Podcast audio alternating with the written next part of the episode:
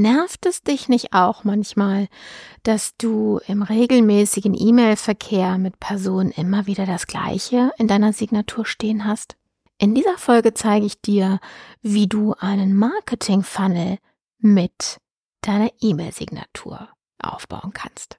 Kennst du schon mein neues Buch, der Branding Guide? Ab sofort bei mir auf der Webseite vorbestellbar. Es ist das Markenkompendium für alle, die vom Verkäufer der eigenen Dienstleistung zur Dienstleistung Marke werden wollen. Du erhältst Einblick in alle notwendigen Schlüsselkompetenzen, die ein Dienstleister beherrschen und umsetzen muss, um sich als eine umsatzstabile, rentable und vor allen Dingen krisensichere Marke behaupten zu können. Dieses Buch eignet sich für dich sowohl, wenn du eine Person als auch eine Unternehmensmarke aufbauen willst. Jetzt geht's weiter.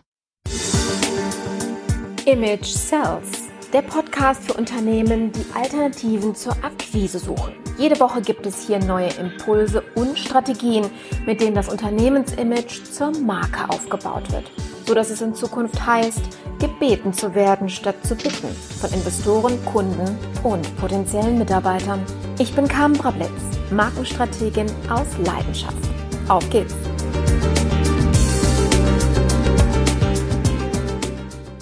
Schön, dass du wieder da bist. Herzlich willkommen zurück.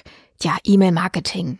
Eins der wichtigsten Elemente in der digitalen Markenkommunikation, keine Frage. Kommst daran nicht vorbei. Und ich bin ehrlich, es ist in der Tat auch ein wirklich wirksames Tool.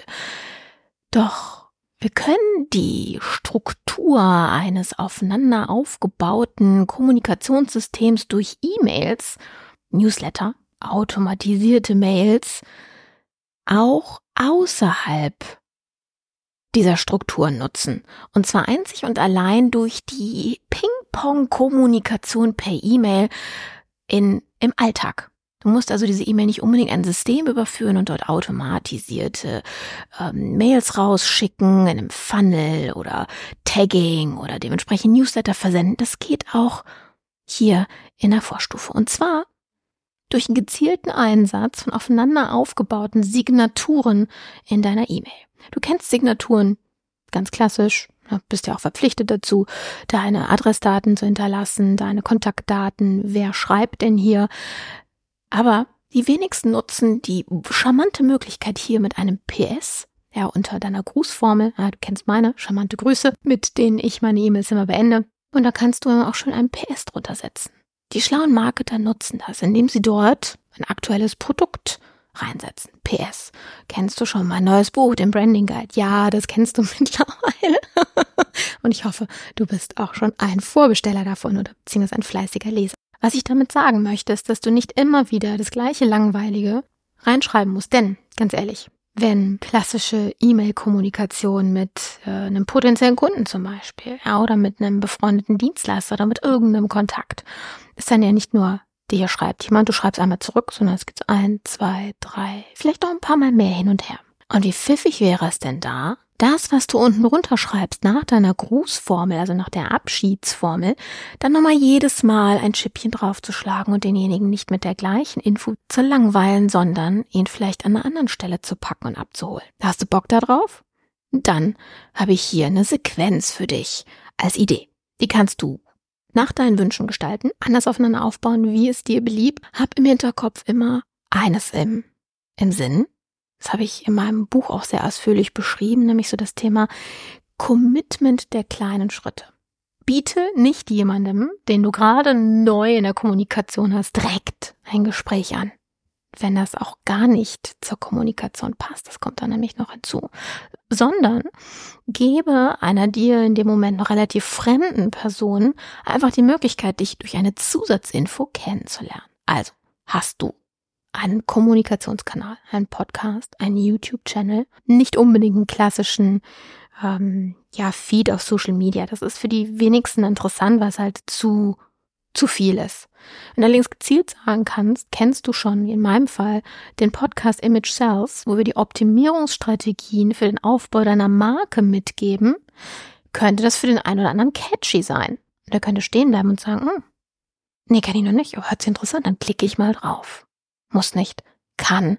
Aber Marketing ist ja verbunden mit einem Konditionierungsprozess. Also immer wieder auf der geistigen Festplatte desjenigen Platz schaffen, immer wieder dort auftauchen, immer wieder auch Dinge anbieten, die vielleicht in diesem Moment gerade einen Bedarf erfüllen. Und wenn du einen fleißigen Podcast-Hörer vor dir hast, der vielleicht gerade dieses Thema auch interessant findet, denn irgendwie habt ihr ja Kontakt, also könnte ja sein, dann wäre das von Vorteil. So, und jetzt einfach mal strategisch überlegen, so ein bisschen auf dem Blatt Papier oder analog, je nachdem, wie du das machst, eine aufeinanderfolgende Sequenz aufzubauen und in der Konversation einzusetzen. Und mach es dir einfach. Ja, ich arbeite mit Outlook, wie ganz viele ja auch. Kannst dir oben in den Signaturen jeder Signatur einen Namen geben. Kannst auch wirklich sagen, Signatur 1 bis 5. Und je nachdem, welchen, ja, in welchem Kommunikationsschritt, also Ping-Pong-Schritt ihr gerade seid, kannst du dann auswählen, okay, setz die zweite Mail, also wähle ich jetzt Signatur 2 aus. Also nehmen wir mal folgende Idee Musst du nicht so übernehmen, einfach nur als Idee. Als allererstes sagst du, kennen Sie schon mal ein neues Buch zum Thema XY. Als zweites könntest du dann einen Medienkanal, einen Podcast, ein Video oder deinen Blog zum Beispiel anbieten. Auch hier immer mit einem Nutzenversprechen. Nicht nur, kennen Sie schon mal einen neuen Podcast? Ja, nein, vielleicht. Puh, was habe ich davon? Beantworte bei solchen Dingen generelle Marketing immer die Frage aus der Perspektive des Empfängers. Was hat er davon? Also wenn ich das lese, ne, das PS, kennst du schon meinen neuen Podcast, weil, ja, zum Thema Nutzenargumentation, wenn du dahinter schreibst, erfüllt diese Themen, befriedigt diesen Bedarf, ist eine Belohnung für dich, also lohnt sich Zeit zu investieren, weil du dort folgende Informationen bekommst. Weil du damit folgende Probleme löst oder weil du damit schneller an folgendes Ziel kommst. Explizit. Keine fünf Zeilen, maximal zwei, ja, wenn man eine E-Mail aufmacht, dementsprechend, dass derjenige schnell überfliegen kann, schnell verstehen kann und sollte. Wenn es Zweifel gibt, hat sich's nicht gelohnt, dann ist es verpufft. Ja, also optimiere es so weit, bis jemand Unbeteiligtes sofort versteht, worum es geht, wenn er gerade einen Bedarf hat, da draufklickt und es dann konsumieren kann. Nummer zwei. Beispiel. Ne? Wie gesagt, Reihenfolge machst du selber. Äh, Nummer drei könnte man einen Termin einbieten. Wie zum Beispiel, bist du dir unsicher, ob deine bisherigen Marketingmaßnahmen wirklich optimal zusammenarbeiten? Bist du dir unsicher, ob deine Marketingausgaben bisher nicht mehr Geld verbrennen, als sie dir Kunden beschaffen? Dann biete ich dir einen unverbindlichen Analysetermin an, Vorgesprächstermin an. Ja, einfach mal so in die Tüte gesprochen. Also Terminvereinbarung anbieten. Lass uns reden. Und Nummer vier könnte sein, ähm, wenn dich weitere Informationen zum Thema Branding, ja, Imageaufbau deiner Marke, Festigung deiner Markenwirkung auf der geistigen Festplatte deiner Zielgruppe interessieren, ja, alles Möglichkeiten, dann sei einer der ersten, die über News zu dem Thema informiert werden. In unserem Newsletter klicke hier, um zu abonnieren. So. Und so wird es immer interessant, denn mit dem Trick darüber, das habe ich in einer anderen Folge mit der E-Mail-Grußformel, die auch erklärt, ne, die charmanten Grüße haben ja einen Grund. Ich schreibe ja nicht umsonst nicht mit freundlichen Grüßen daneben oder darunter, denn mit freundlichen Grüßen schreibt jeder. Und was jeder tut, ist nicht markenkonform. Marke zu sein bedeutet, sich zu differenzieren, etwas zu machen, was andere nicht tun.